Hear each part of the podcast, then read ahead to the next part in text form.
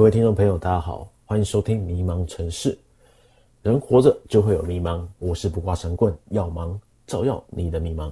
这个节目主要是想要分享一些我平常在帮人家卜卦问事当中比较常遇到的一些问题，或者是比较特别的问题，顺便再说明一些我个人的观点给各位。先声明一下，我分享的案例都是确确实实发生的，而且可能并非是单一个案。本节目当中会教许许多多的玄学色彩的内容，那比较不迷信这类型的朋友，可以把这些事当成是一个乡村野谈的类型的故事听听看吧。那至于为什么想要做这个 podcast，我主要是想要借由这个节目让各位稍微能够了解一下卜卦究竟是什么，有什么用处。之后也会分享在我观点中的卜卦究竟是什么。那第一集。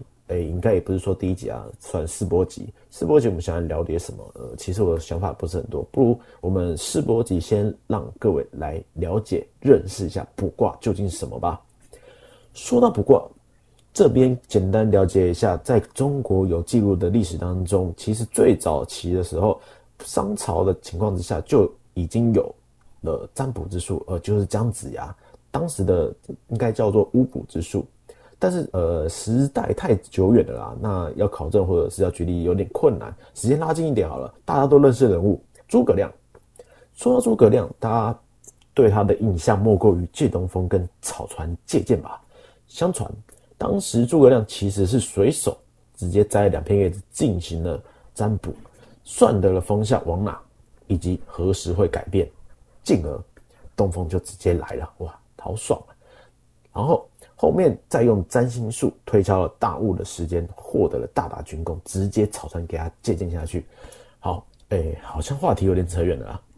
这跟我们现在的常见的占卜有什么差别？好，没关系。那我们再把时间再拉近一点点。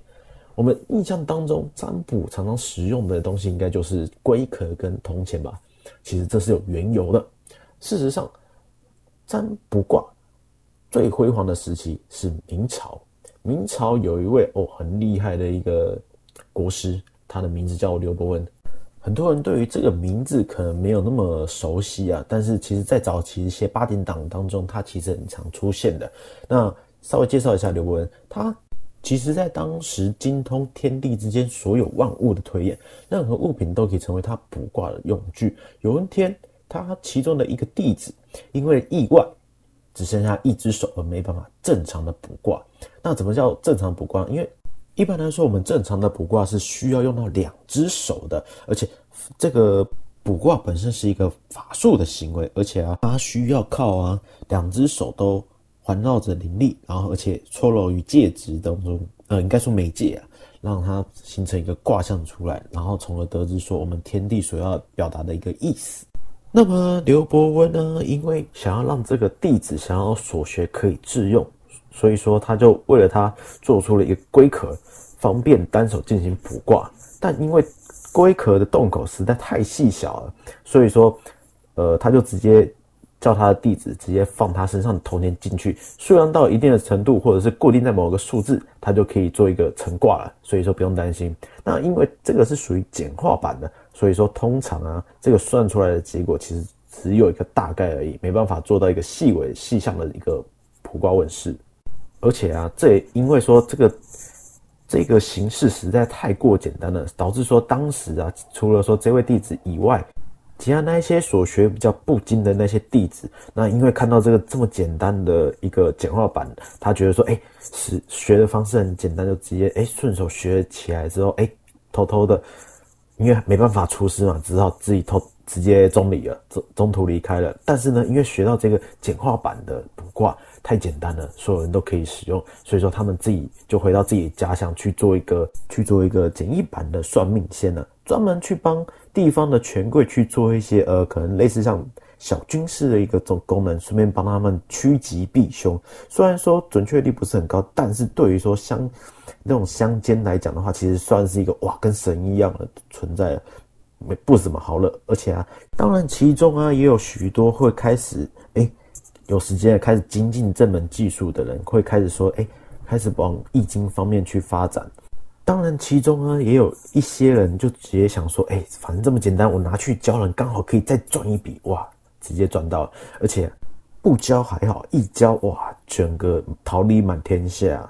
所以说到现现代为止，你就会发现说，在我们人传统观念里面说，呃，卜卦一定是用龟卦来去做一个推算的话，主要的原因还是来自于当时学会这种简约版的。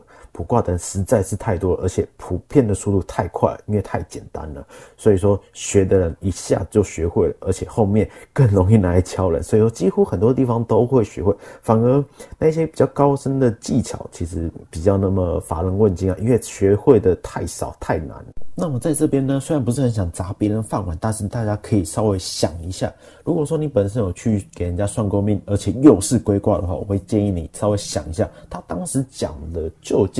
以未来的取向来讲的话，到底有没有几分真几分假，或者是他根本讲得很含糊？因为很正常，这个其实很很不容易讲到说未来的情况，最多最多其实就只能跟你讲好或者不好，或者是没事。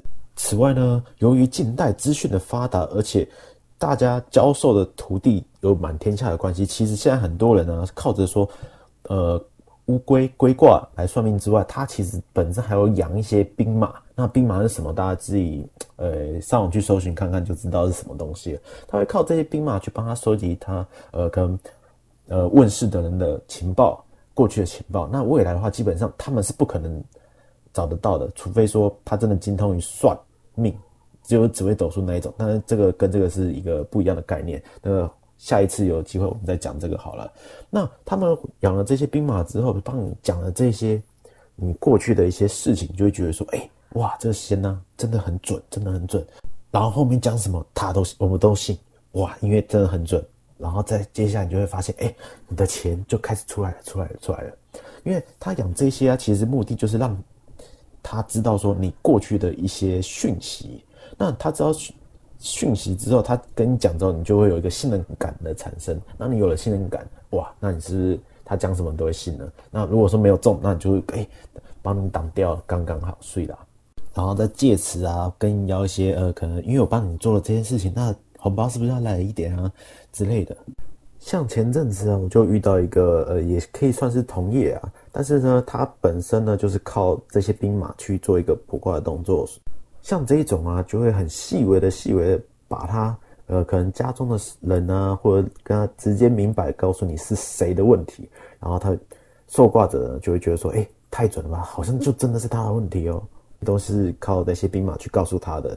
但是呢，也因为这么多的细节，让他有这个资本可以跟人家谈说，哎，我们的红包是不是应该要再多一点？没有跟路边的那些根本是不一样的 level。路边的那些会跟你讲这么细微的话吗？不会，只有我可以。想当然了，这样子的话，他的客人就真的是蛮多的。但是相对的，他对于未来所卜的事情究竟是有没有肯定性，那就不得而知了。好，那么今天节目就先到这边了。那如果说有听众有想要什么问题，那都可以私讯或留言给我的粉丝专业。那 FB 搜寻卜卦神棍耀芒就可以喽。那当然，如果想要体验神棍的卜卦服务，只要私讯粉丝专业打“我想要体验最近运势”，就可以得到我们神棍的运势占卜哦。